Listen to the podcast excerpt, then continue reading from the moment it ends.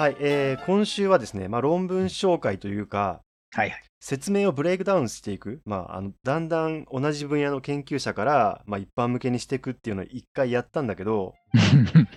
これね、うん非常に残念ながら、イッチーの論文の方が面白かったから、あの悔しいのでもう一回やろうかなと思います。そういう理由だっ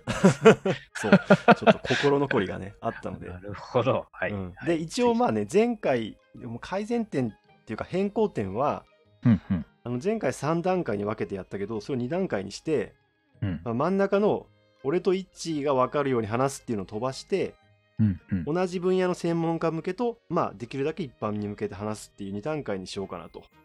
一つの論文をそそうそうそうの領域の人しか分かんない説明の仕方で喋るのと、うん、まあ、誰でも分かるように喋るのとっていうことですよね。そうそうはいはいはい。はいというわけでね、俺からいきます。お願いします。えー、っとですね、これは、ネイチャーアーティクルはあ、で、うんえー2020年、今年の、えー10月21日版ですね。最近だ。なるほど。はい。オンラインパンフレッシュが、えー10月21日と。うんでタイトルは DNA, DNA Mismatches Reveal Conformational Penalties in Protein DNA Recognition という、えーはあタイトルですが、はああの一般的に、えートランスクリプションファクターが DNA に結合するときに、うんえーと何らかのエネルギーを支払っているということが分かっています。でまたその時に、えー DNA のディストーションがあーその結合を強める、まあ D えー、とエネルギーを支払って、えー安定状態に入るのにえー有用であるということが知られていますけれども、えーその実態を調べる方法がなかなか、えーないということみたいです。で、その理由としては、 unbound form の DNA っていうのは、まあ、 distortion が起こっていない、えー起こっている、 fraction が非常に少ないので、まあ、それを調べるのが難しいと。で結合して distortion が起こってしまった場合だと、その DNA の distortion がどれぐらいエネルギーを支払っているのかというのがわからないので、まあ、それで調べるのが難しいと。いうことで、彼らが取ったのは、まあ、 artificial な方法ではあるんですが、えー DNA にミスマッチを入れることによって、まあ、トランスクリプションファクターの、えー consensus sequence に1塩基だけミスマッチを入れることによって、えー distortion を起こして、えーそれで実際結合するためのエネルギーが低くなるかどうかっていうのを調べました。で、えーほとんどのミスマッチは、まあ、あの結合力を低める、当然予想されることなんですけど、まあ、低めるので、うん。えー彼らはあ22種類のトランスクリプションファクターに対しての、えー consensus sequence にミスマッチを入れた DNA チップのプレートを作って、えーそれをえー1万5000種類を5枚作って全てスクリーニングするという方法で、まあ、稀に見られるその、えー有用なミスマッチというのを見つける、えー実験をしました。で、えー結果的にはあー10%程度のミスマッチが、えー有用に働くということが分かりました。これは多分予想しているより多いと思います。えーで、まあ、エネルギー的な解析をいろいろやってるんですが、えーそこら辺私も専門家じゃないんですが、まあ、自由エネルギーみたいなのを測っていて、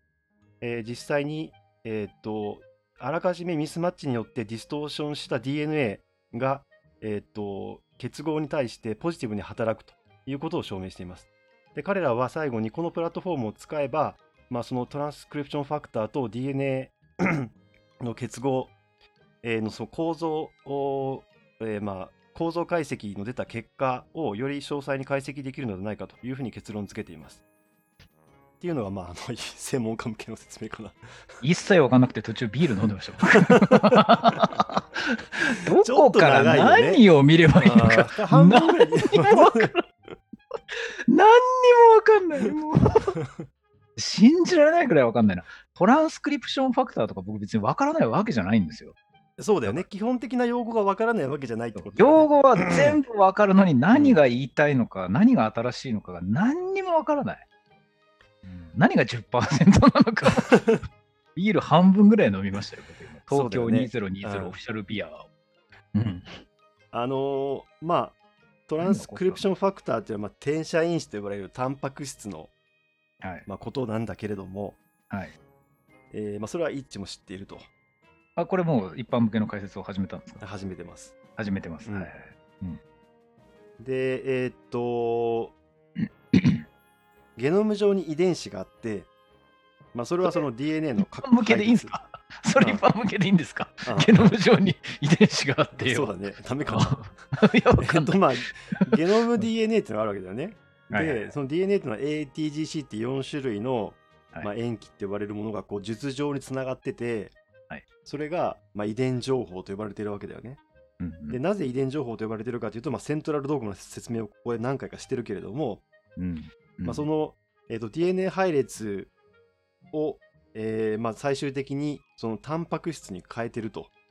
おでまあ、ちょっと詳しい話をするとコドンっていうのがあって例えば AT、えっと、ATG っていう並びの、うんえーとまあ、塩塩基対というか、えっと、ゲノム DNA は、うんえーメチオニンっていうアミノ酸を意味してるという、まあ、うん。暗号表みたいになってるわけだよね。3つうん。組の。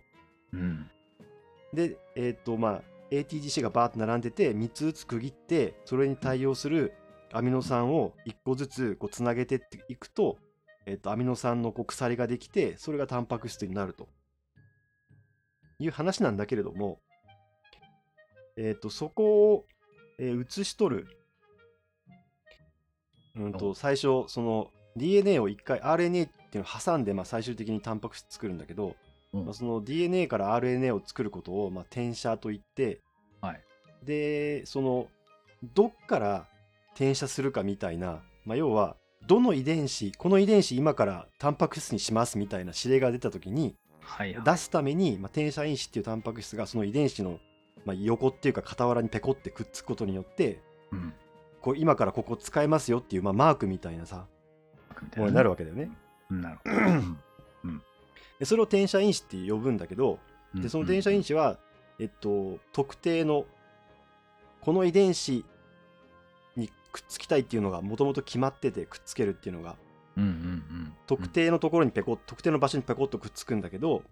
うん。そこがより強力にくっついてればくっついてるほどより長くそのその遺伝子からタンパク質がまあ作られるっていうのは基本的にはこう流れなわけだよね。なので転写因子とそのゲノム DNA のある特定の場所がくっつく強さっていうのはすごい大事でそこをめちゃくちゃずっと研究してる人たちがいるわけだ。ああ、そういう話か。転写因子はなんかつく、つくよねまでしか考えてなかったけど、その結合の強さとかっていう話もちゃんと研究してる人がいるんそうですね。そうそうそうつきやすいでそのくっつく DNA 配列ってまあ大体6個ぐらい塩基が ATGC が並んでたり8個とかまあそれぐらいなんだよね。すごく短いところにくっつくんだけどその DNA とタンパク質がくっついた状態でそれを結晶化してその構造を見てるっていう研究が死ぬほどあって。のだからどれぐいらい DNA がちょっとちょっと曲がった状態でそのう DNA のそのあごめん転写因子の形に沿ってペコってくっついてるかみたいなのももう分かってるああ、はははは。だけどうん、最初大体こう DNA ってまっすぐ伸びててそこに転写因子がくっつくと DNA もちょっとそれに沿ってクッて曲がるんだけどなるほど。曲がるのにちょっと力がいるんだよね、うん、うん。だから最初から曲げた方がさよりくっつくんじゃねっていう予想が成り立つわけだよ、なるほど。うんうん。でそれをでも本当にどれぐらいそのちょっと曲げといたらくっつきやすくなるかっていうのを研究する方法がなかったんだけど それを研究しようと思うのがすごいけど超。すげえ細かいでしょでもこれ結構ねあの真ん中のテーマにだと思うけどね大事なんですうんね。結構そんなにそのなんていうか生物学まあ構造生物学っていうサブカテゴリーだけど構造生物学の中においてめちゃくちゃマイナーなトピックじゃない、なるほど。うん、結構真ん中の方のトピックだと思うなるほど興味がある。人が多いようななるほど。でうんえーっとそのあらかじめちょっと DNA を曲げておくためにうん。その DNA のペアを変えたっていうことなんだけどそのペアっていうのはうんと DNA はこう2本並んでるわけだよね、はいはい。うん A と T がくっついて G と C がくっつくって性質があるので、うんうんうん。その 2, 本のやつがペコペコってくっつきながら螺旋状になってるっていうのがまあの有名なワトソン・クリックが発見したさ、はい。DNA の二重差二重螺旋構造っていう。はいはいはい。二重螺旋構造をさ、見てる人が多いよね多分ね模型とかでさ写真とかそうですね。まあまあまあ、それはなんとなくイメージしてる人が多いんじゃないですかね。あれ二重2つそうだね。あれ2本がこううん。ねじり合ってるからね、はいはいはい。うん。でちゃんと A の向かいには T がいるんだけどうん。この A と T の T を例えば C とか G に変えるとうん。くっつき方がすごく弱くなる。くっつき方がよ弱くなるとか、くっつくんですか？まあまあくっつかない。くっつかないと言ってもいい。でその結果そこがちょっとピコって離れたりうん、あるいはフリップしてちょっと横にずれたりとかええ。だから磁石のね SN がこうペコペコくっついてったのに一箇所だけ NN があるとそこを膨らんだりずれたりするじゃんなるほど。そうすることでんそこだけ DNA が食って曲がるんだよねいや、そんなこと考えたこともなか俺った。も考えたことなかったなんだそら。ああ、なるほど。うんでもどれぐらい曲がったら転写因子とくっつけるか分かんないから全パターン用意したっていうのが7万5000種類それを用意したんだよ で全部スクリーニングしたっていうのがまあこの研究ウケる。そう、それ、何がやりたいのかが分かんないし、なんかな、どうやってやったのかも分かんないけど、うん。やったんだ。って感じ。あのちょっと前にあったマイクロアレイって呼ばれるはい。そのえっ、とねチップってまあななんつうんだろうな、まあ、台みたいなプレートにち数センチ四方のプレートの上にうん。いろんな種類の DNA を1個ずつこうスポットしていくんだよね。うんで1枚に何万個がスポットできるうん。うん。うんうん。それでこう一斉にこうスクリーニングしたっていうなんとなこれそれがネイチャー本誌に載ったんですか？それもアーティクルだからねネイチャーってアーティクルとレターがあって、アーティクルの方が格が上って呼ばれてるからそれがその10月に載って、その力技みたいなやつで乗るんだ。すげえな。でもこれね、えー7万5千種類スクリーニングしてるけど力技じゃないねんどういうこれことですか？はこれは力技と呼ぶほどの労力じゃないアイディアでってことですか？どっそしたら。ちかっていうとアイデアだと思そうなんだ。う、うん、で 実際にはそのミスマッチっていうかさその A と T を A と C に変えたみたいなのって、うんまあ体の中では基本的にはないことだから稀にないしかねですね。うんだからこれは人工的というか、まあ、自然の状態じゃないっていうツッコミはあるんだよね。うん。うん。うんまそこあ、は弱怒らない点。考えたこと弱点なんない。だけど、うんまあ、えー、とその実験する上においてはっていうかその DNA と転写因子がくっつくその構造とか様式とかをうん調べる上においては有用だっていうふうな主張にしてて、うんまあ、それがみんなの興味を引くポイントだったので認められたっていうことなのかな。あとは多分 あとは多分大阪大物なんじゃない？俺知らないけど。身も蓋もない。え、先輩今日それ3段階じゃやらなくてよかったんですか ?2 段階でよかったの？あのね、2段階目のね、俺、一致に対する説明の時、まあ、数分かかるじゃん？はい。その時もさ、何言ってんだろうっていうのが続くとちょっと辛いかなと思って、そこを飛ばしたんだけど、でも今の俺のずっとさ、ここ始まってから10分ぐらい話してるけどさ、10分がずっと何言ってんだろうっていう感じになっちゃってるよね。いや、ネイチャーの最新のアーティクルっていうと、やっぱりそれぐらいになっちゃうんですかね。う。ん。でもこの構造生物学っていうのはすごく大きい。あなあ領域で、タンパク質の形を調べるっていうことなんだけど、その、タンパク質の形を調べるとかっていうのは、うん。あの、大前提として、うん細胞の中にある DNA 遺伝情報がうん1個ずつアミノ酸をこうう横方向につなげて、ロケット鉛筆みたいになんかあの横につなげてっうんてタンパク質を作るじゃないですか。うん。ずーっと一つながりの。つうん。でもその一つながりのっていうのが僕はなんか大学生時代に習った時はまっすぐ横につながってる絵を描いてたんですよね。うんだから一個ずつこうレゴが隣隣ついてくついてくと。まあ、数珠状っていうか、紐状っていうか、ね。数珠状紐状うんだけど、それじゃいろんなタンパク質できないしな、どうなってんだろうなと思ってたら、その後、結晶構造解析っていうのが出てきて、なんか実は紐がただつながってるだけじゃなくて、それがこうだダマになって、立体構造に曲がって曲がって、結局面白い形になっとるわという話が、僕卒業してから知りましたけどね、ああの辺の話。そうか、そうかもしんないね。うん、あのいやなんかちょうどその頃知ったんじゃないかな。あのー、うーんそうなんだよね。まあ、紐がさ、折りたたまって立体になるっていうのはどういうことかっていうのはさ、ピンとこない人もいるかもしれないけど、紐って言ってても、なんていうか、いなんかね、数珠のとかか数珠のところ、まあ、だから一つのアミノ酸の形がいろいろあってさ、そそれぞれまあちょっと立体とか形があるわけだね、当然ね。それがこう組み合わさって立体になってるみたいなことだから、うんうん。でその形、えっとうん。その要は形がぴったり合うタンパク質同士がくっつくっていうね形とあとはまあ電気的なプラスとマイナスが合致するっていうさ。うんそういうので、まあ本当鍵と鍵穴って呼ばれるような本当に特定のもの同士しかくっつかない、結合しないっていう風な仕組みになってるっていうのがまあ生命の面白いところの一つだけどねうん。だから最近はその1個のタンパク質の構造解析じゃなくていくつかくっついた状態、まあ、複合体って呼ばれるけどそれそれごと構造解析するっていうのは主流になってて、そ。まあ、そこまでやらないとインパクトがないってことなんだけどでそのさっきイッチが X 線構線結晶構造解析って言ったけどはいはいはい。これはタンパク質を結晶にしてそこに、うん強い X 線を当てることによって、うんえー、と形を見るっていう、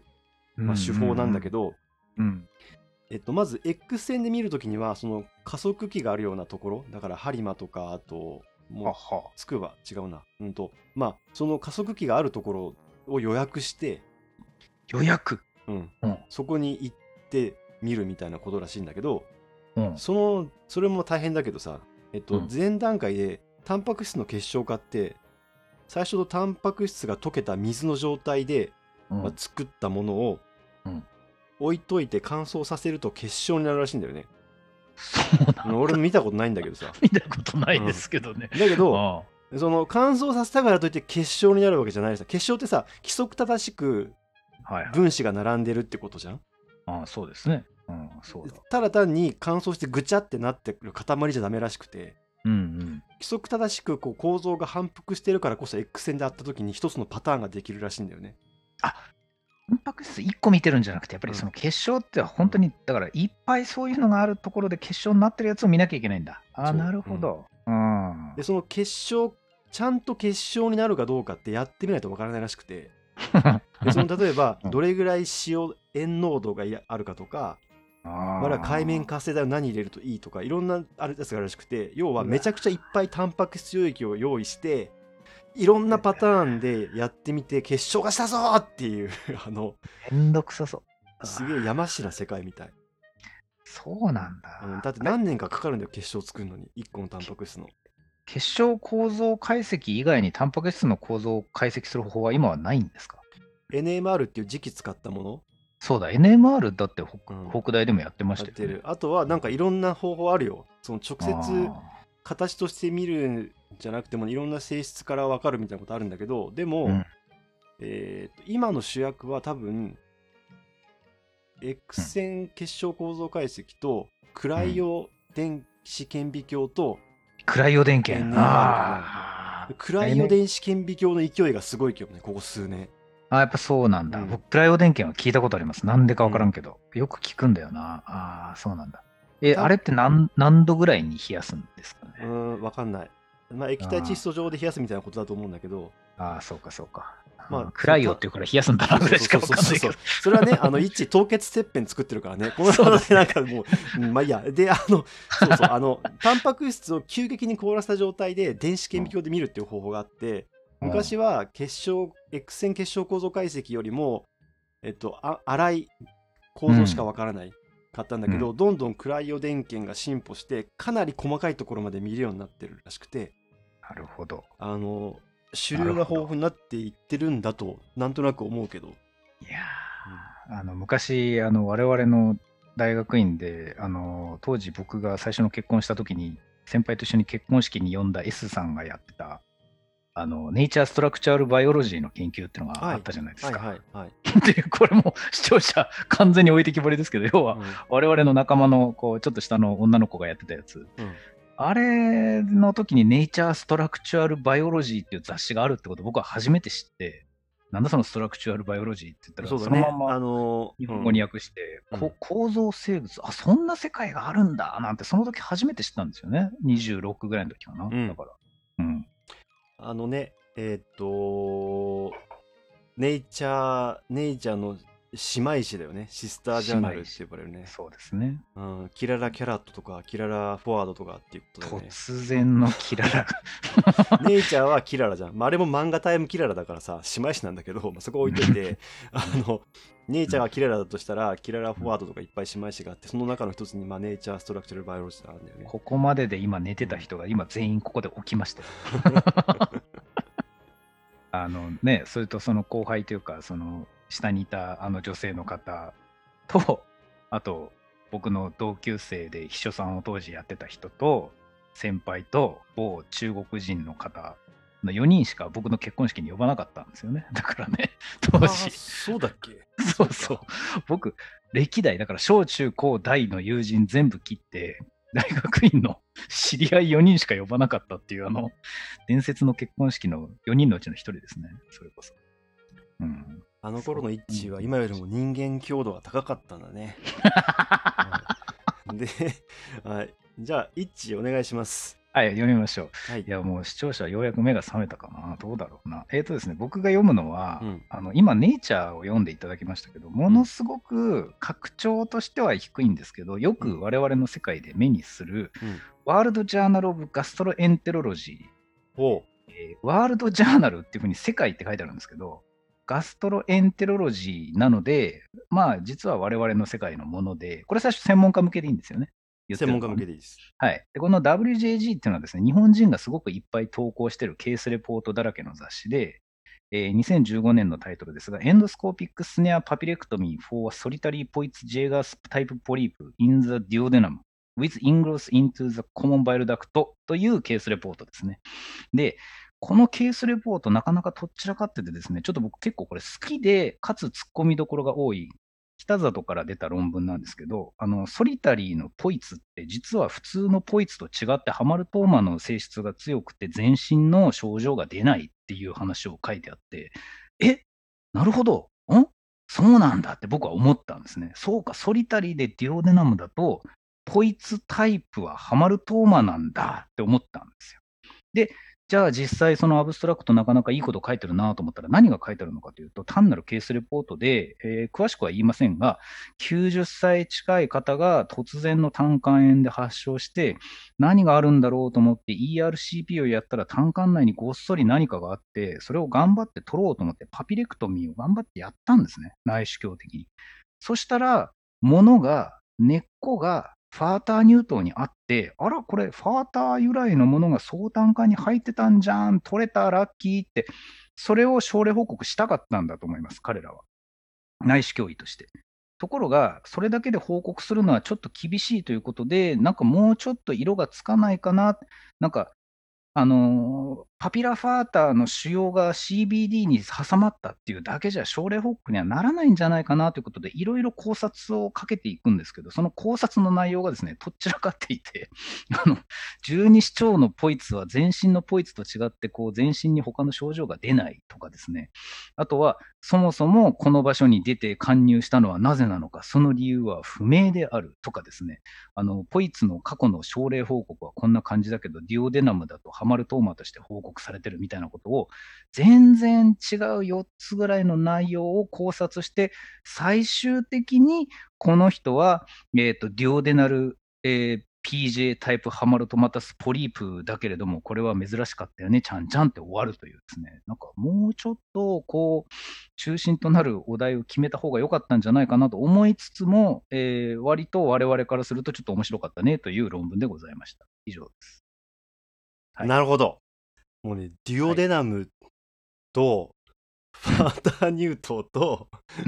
コモンバイルダクトは聞き取れたけど、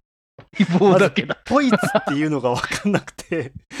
全然意味が分かんない。あと、ハマるとはもうなんだっけと思いながら聞いてたから。ありがとうございます。はいあの多分ですね、今のは、うん。先輩がさっき言ってたのとほぼ同じ強度で、うん読者はまた寝ましたよ。うん。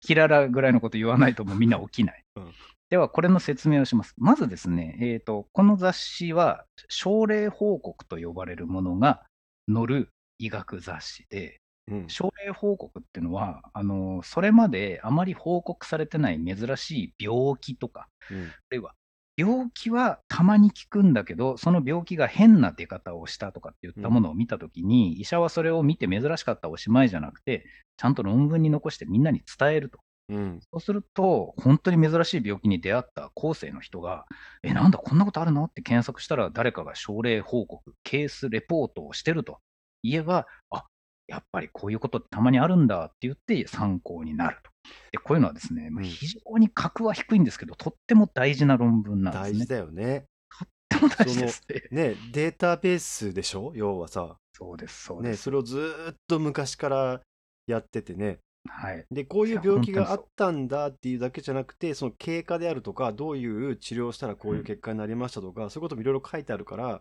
うん情報として、まあ、参考になると。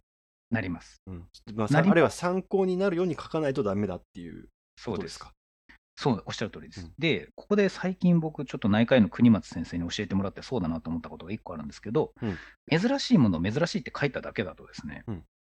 あの検索する人のモチベーションが保てないんですよ。こんな珍しいことがあって、こんな珍しいことがあったちゃんちゃんだと、うん。いや、珍しいことなんて、そんな出会いもしないと興味ないよというか、あうんうん。の自分はその珍しいものまだ経験してないって言うと、誰もが勉強できないわけですけど、うん。で実際僕もこの症例と全く同じものは知らないんですけど、これから説明するやつ。うん。ただ、珍しいものをまとめるときにですね、どこが珍しいのかを書きながら、あの珍しくない病気のこともちゃんと書いてくれるんですよ。ちゃんと書き手がし比較というか、そうです、そうです。うん、ここまでは普通だよね、はいみたいなことは書いてくれる。なほどなるほどでですね、この、ここまでは普通だよねの前置きの部分っていうのが実はすごく勉強になっていて、うんはあ、や前置き。そうなんです。後で説明しますけど、この人ですね、さっき僕が言ったポイツっていう言葉とか、うんハマルトーマっていう言葉自体は珍しくはないんですよ、実は。うんうんでも、ポイツとかハマルトーマっていう言葉を使ってること自体が普通の人は分かんないんですけど、うん僕らの業界だとこのポイツとかハマルトーマっていうのは別に珍しくなくて、うんこのことがよくまとまってるんですよ、この論文。珍しくなあーまあいポイツの話。はあはあ、そのまあ、えっ、と、十二指腸あたりのはい。一般的なポイツとかハマルトーマって呼ばれるものの、はい。まあ、区区分であるとか、それなりに書いてあるんです性よ質。とかは、まあ、レビュー的なっていうか、創設的なというか、教科書的なというか。そうなんです。うんおっしゃる通り。なんかそこが実はケースレポート、症例報告の楽しいところで、うんあの、珍しい部分を本人たちは出して論文に載せるんですけど、うん、珍しくない部分がきれいにまとまってる論文っていうのがそこそこあるんですね。なるほど。で、この論文はですね、すっごい面白いわけじゃないんですけど、まあちょっとそれなりに役に立っていて、うん。で、どういう論文かというと、 endoscopic snare papillectomy って僕最初なんか論文名言ったんですけど、要は内視鏡で、胃カメラですね。うん。胃カメラで十二指腸までたどり着いて、うん。胃の先に十二指腸があります。でうん。そこに病気があるものを手術せずに内視鏡の先からマジックハンドを取って治して患者さんを助けたっていうのがまず一個すごく大事なんですよ。なんかマジックワマジックハンドみたいなワイヤーを出して、そうです。それでこう、キュッて取るんだよね。そこにあった病気を取ったら、患者さんはですね、この人は繰り返す胆管炎というすごく嫌な病気でもう熱とか出まくってたんですね。バンバン何回も。うん。胆管炎っていうのは、肝臓から十二指腸に向かって管が降りていってて、胆汁っていうのをそこから出すんですけど、うんうん。その途中に物が挟まってしまって、うん胆汁が出れなくなって、で、胆管炎っていう炎症を起こしてたんで、もう物が詰まったものを解除しなければ、なんならもう何回も炎症を起こして、この人そうだよね。90近いので、おそらくもう命に関わる状態だったんですね。うんうんうん何回も何回も胆嚢炎みたいなもの、胆管炎みたいなものを起こすと。まずいと思って、それは手術しないとダメなのかと思ったら、なんと胃カメラの延長で何とかしちゃったよっていうのが、この人たちのまず一個素晴らしいことである。うん手術しなくてよかった。うんじゃあ、その胆管って呼ばれる十二指腸に顔を出す管の中に何が詰まっていたかというと、十二指腸の一部から出ていたとある病気が胆管というものの中にズボッと詰まってたんですね。でうんそれを十二指腸の中からズボッと取ってあげた。素晴らしい。これが endoscopic snare papillectomy ということの意味なんですけど、うん取ってみたらそれがポイツイエーガース病という病気に出てくるポリープによく似たポイツイエーガース病とは関係ないポリープだったんですね。ポイツっていうのは？ポイツ・ジェーガースタイプポリープのポイツ・イエーガースっていうのは人の名前なんです。えその、えー、とポイツイエーガー病のはいポリープのことをポイツっていうの、普通はポイツ・イエーガースタイプポリープとかポイツ・イエーガース病のポリープのことを僕が単純にポイツのっていうふうに言っちゃうんですけど、なるほど、なるほど。うんうんまあ、それはこの業界の専門用語じゃなくて業界用語なのね。まあ、業界とか略してるわけですね。うんポイツ・イエーガースっていちいち言うのめんどくさいんで、ポイツだと思ったらハマルトーマだったよって言ってるだけなんです。ハマルトーマって何？それがですね、ポイツ・イエーガースポリープっていうものが実は含まれる概念なんですけど、うんポイツ・イエーガース病で出てくるポリープは、ハマルトーマ、えっ、とですね、カゴ種、うんカゴ、うん間違うって意味ですね。うんで、種は腫瘍の種。うん腫瘍がんとか子宮筋腫とか、あうんの悪性、良性両方ありますけど、腫瘍っぽく見えるんだけど、実は腫瘍じゃないというものをカゴ種っていうのがあるんですよ。すごく特殊な概念で。で、そうだよね。そうです出来物じゃないけど、なんて言うんだろうね。あれがですね、難しいうん概念なんですけど、実はポイツイエーガースに出てくるポリープも、あとはカゴ種って他の病気にも出るんですけど、カゴ種って何かっていうと、正常の構造で腫瘍じゃない、出来物じゃないんだけど、ちょっと折れ曲がってしまって腫瘍のようになったものっていうのをハマルトーマって言うんですよ。言ってみれば。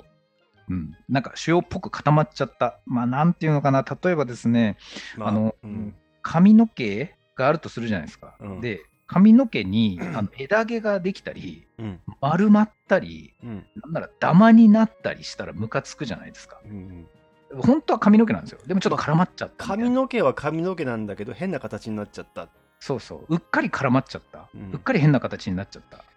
しかも結ばさっちゃって取れないみたいな。結ばさったは北海道弁だから難しいのか。うん結んで結んだ状態になってしまったみたいな。そうやって塊になっちゃうものってのがあって、それをカゴ種、ハマると待ってだね。そその中にポイツエーガー病のポリープっていうのがあって、それをポイツと呼んでいると。それを僕はポイツって呼んだんです。うんところが、はいうん十二指腸にできたポイツが、うんそのポイツイエーガースタイプポリープが多層単管にはまって炎症を起こしたんですけど、この人たちはですね、十二指腸にできたポイツイエーガースポリープっていうのをポイツで終わらせたくなくて、うんいろいろ調べるんですね。すると、この不思議なポリープは、普通、ポイツジェーガース病というのに合併することが多いんですけど、うん。唇にちょっと色素沈着が出るとかですね、ポイツイエーガース病っていろんな症状が本当は出るんですよ、周りに。うんうんうんなんですけど、十二指腸のこのポイツのポリープっていうのが、うん。あの他のポイツイエーガース病の症状を呈さないんじゃないかっていうことを突然言い出すんですね、うんうんちょっと論文の中で。えっ、と、ポイツエーガー病の中で十二指腸にポリープができるっていうのは一般的なことなの？十二指腸以外にできるんです、普通。小腸、大腸、胃とか。なるほど、なるほど。まず、十二指腸にできるっていうのは非典型なわけね。できてもいいんですけど、枯発1個しか十二指腸にポリープがなくて、それがポイツイエガースの時のポリープに似てても、うん全身にポイツイエガース病がないことがあるっていうのを、この人たちはいきなり言い出すんですよ。はあはあえ、ちょっと待って。はいポイツエーガー病でポリープが、まあ、腸管、えっと消化管にできるっていうのは、まあ、よくあることなわけね。よくあります。で、うん多発します。その場合多。発するのが普通だとする。で、十二指腸にできるのは割と稀であると。できてもいいんですけど、うん十二指腸に1個しかない時っていうのは、ポイツイエガース病とは関係なく、ただそこにあるだけっていうう、んカゴ種が1個あるだけなんですけど、うんうん病理で見るとポイツっぽく見えるんですよ。ポイツのポリープに似てるなっていう。じゃあ普通は単発の時1個しかない時っていうのはそれはポイツエーガー病とは関係がないというふうにされることが多いわけね。そうです。色素沈着とかもないし、うんで、僕は実はそういうのをたまに経験することがあって、はいはい十二指腸以外でもよく見るんですよ。大腸とかでも。1個しかないけど、これポイツのポリープに似てるなって時に、僕は診断をどう書くかっていうと、ポイツイエーガースポリープじゃなくて、ポイツイエーガースタイプのポリープって診断を書くんですね。うん似てると。でも、うんポイツイエーガース病とは関係ないかもしれないみたいなことをよく書くんです。うんで、この人たちは十二指腸にそのポイツイエーガースタイプポリープっていうのを見つけたよって書いてあるんですけど、まあ、それが要はハマるトーマじゃんっていう、カゴ種じゃんっていう話をしつつ、うんそれも言いたいことだし、なんでそれが単管にはまったのみたいなことも書くんですよ。だからじゃあもうこの人のこの人たちの主張としては、うんポイツエーガー病のポリープとは言ってないわけね。言ってない。まあ、そういうふうに見えるけれども、これは、うんえっとまあ、そういうものではなくて、普通にカゴ種だろうとそうそう言。ってるわけね。うんなるほど。そうですん単発のカゴ種で、しかもそれがポイツっぽく見えるけど、十二指腸だと実はポイツと関係なくてもいいんだよみたいなことを言いつつ、うんうんそれが単管にはまった、珍しいなと思うんですよ。十二指腸という中にできたポリープが単管の中にはまり込むなんて、そうだまねた珍しいことが起きて、しかもそれでなんなら命取られたかもしれない。危ない危ないと。ははは単管にはまるのが珍しいの？単管にはまるなんて見たことないっすね。見たことないんだ。じゃあポイツエーガー病のポリープっぽいポリープが1個だけ十二指腸にできるっていうことだけだったらケースレポートにはならないの？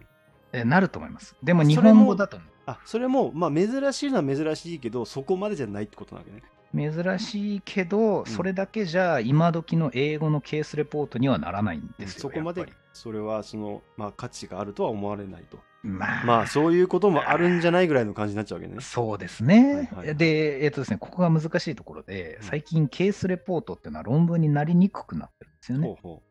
あの珍しいというだけでは英文の論文にはさせないよっていう雰囲気が世界中にあって、う。うん。そもそもその一例の珍しいものっていうのを報告する場所がどんどん減ってるんですよ。うーんじゃあでそんな中で、ううんん、付加付加情報がないとダメなんだ。そうそう、本当に珍しいっていうことを言わないとダメで、うん。でもこの人たちはですね、やっぱり、その十二指腸にできた珍しいポリープを内視鏡で取って患者さんを助けたってことをどうしても報告したかったと思います、これは。なるほどね。そっちが、そっちがまあ結構先に来てるわけね。もうどんな形でもいいから、うんとにかく英文にしてみんなに読んでもらいたい。で、僕、その気持ちとってもよくわかるんですよ。なので、もう、あの、悪く言えば苦し紛れ。うんよく言えば、よくこれだけの取っかかりを探してきたなっていうぐらい、ディスカッションと呼ばれる議論のところで、もう次から次へと違うことを繰り出すんですよ。うんあのーえっと、まずその単管にはまり込んだ十二指腸のポリープっていう、まあそのケースをうん報告したいというモチベーションがあったわけだよね。で、それは、えっと、こういうケースもあるから、これはその情報として役に立つんじゃないかっていう、そういう思いがあったのかもしれないし、珍しい症例だったから、こう、とにかく投稿したいという初期衝動だったかもしれないけど、うん。うん。そう。それと今うのその英文論文のその流れがか合致してないとか噛み合ってないわけね。そうなんです。なんかですね、うん一本の筋じゃなくて何個も何個も出して、これでもか、これでもか、頼む、査読者、どれかすごいって言ってくれうんみたいな雰囲気がある。あの、例え話で恐縮なんですけど載、せるためにいろいろやってんだな。プロ野球うのん。特番とかを最近あまりやんないですけどね、うん新プレー、好プレーとか昔あったじゃないですか。で、うんそれの他に、なんかプロ野球びっくり記録みたいなやつを特番でやったりするんですけど、うん。あの、子供心にですね、やっぱり日本シリーズ3勝3敗で迎えた第7戦の9回裏、3点差を追いかけるチームの逆転満塁サヨナラ代打ホームランを見たいじゃないですか。うん。のうんどれもこれもみたいな、あの全部すごいっていうのを見たいじゃないですか。なんかですね、そのノリを感じるんですよ。あの内視鏡で高齢者の繰り返す胆管炎を一発で治した症例で、十二指腸から出たポリープ、珍しいが、胆管の中にはまり込んだ珍しい。で、そのポリープがポイツイエガースタイプだった珍しい。で、しかもそれがポイツイエガース病じゃなかった珍しいみたいなですね。なるほどね。これもこれもこれも珍しい。だから、あの、本当に9回裏逆転さ満塁サヨナラホームラン代打みたいな、そういう感じを感じ取るんですね。なんか珍しい役を麻雀で上がったからみん写真撮ってツイッターに上げるみたいなのにちょっとその感情の流れとしては近いねその病気だからさ、まあ、不謹慎かもしれないけど。いや、本当にそうなんです。でもまあ直したっていうことあるわけだよね。そう。よ直したからよかったって僕はこれ。いうそのは今そのねよかったっていう状態になってるから、まあ、無邪気に言えるけどそのそうん。あの麻雀もさ高い役と珍しい役って、まあ、一応比例はしてんだけどうんなんかそのそんめちゃくちゃ役満とかじゃないんだけど珍しい役役みたいなさあるなあのーありますよね。あるんだよ、うん三冠とかさ。あのそれ出ねえだろ普通みたいな役ある、まあ、あとリーシャン解放とかさもう運任せのやつとかあるんだけどそういうのってこうなんか点数高い低いに関係がなく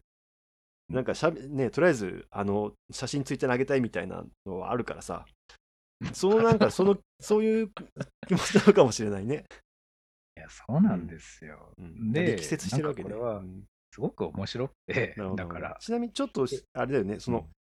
えっ、と十二指腸に胆管があるっていうのはそのなんていうかその管がつながってるというかさ、はいあ、のちっちゃい皮が大きな皮に合流するみたいなことなんだよね。そうです。そうでその。大きな皮の十二指腸のところにできたポリープがその狭い皮のところのボコってはまり込んで、はい、塞いでるから胆管かはらい胆汁が出てこれなくなったっていうそれですごいそうなんです。炎症を繰り返してってっていう話だね。そうなんですよなるほど。ただですね、うんこの論文は実は考察がそこまでたどり着けなかったというか、もうこれ以上は無理だっていうのははっきり読めばわかるんですけど、うん僕ちょっと面白いなと思うことがあって、今先輩その川の合流の話したんですけど、うん。大きい川からちっちゃい川に逆流するっていう現象を普通は納得できないんですよ、みんな。ああ、まあ狭い場所にはまり込むってエントロピー的にもおかしいもんね。おかしい。しかもそこから単重と呼ばれるものがひたすら出てくるだけで。ああ、そうか。圧力かかってるのに、どんどん流そうなんです。れ、流れ込んでね、流れがあるのに、そこにはまり込むっていうのはね、よっぽどだね。そうなんです。なので、なんかわかんないですけど、その十二指腸乳頭部っていうその胆管が十二指腸に出てくる部分にたまたまできたポリープが胆管に沿って逆流していくっていう現象に何らかの物理現象の未解明のものを見ることはできるんですよ。うん、なるほどね。できるちなみにその、うんさっき、ファーター乳頭っていうのが出てきたけど、それははいその開口部のことをが、開口部がちょっと出っ張ってるんだよね。そうです。穴が開いてるところの周辺がね。そうです。胆管から出てきて十二指腸に穴が開いたところのことをファーター乳頭って言うんですけど。だからその川から海に出ていく汽水域みたいなところがあって、奇跡そこら辺をファーター乳頭って呼んでんだけど、それなんでかっていうと、その川のその合流部のところがちょっとこう出っ張ってて堤防みたいなのがあるみたいな感じなんだよね。そうそう、おっしゃる通りです。でそうなんです出っ張ってるあたりのところからポリープができたんだけど、海の方に伸びてきゃいいのになんで川に逆流して川の方に入ってってんだよっていうのがまあ疑問なわけね。そうなんです。うん、で、そこに、何らかの逆流起点というか、そうだよ。なんか力が働いてないとね。のがないとおかしいじゃないです。かで、それが高齢者に起きてるっていうのも意味深。まあでもなんか結論付けるのは無理っぽいよね。無理なんですけど、うん多分その人って、そのポイツのタイプ、ポイツタイプポリープ、多分20代とか30代からずっとあったんですよ。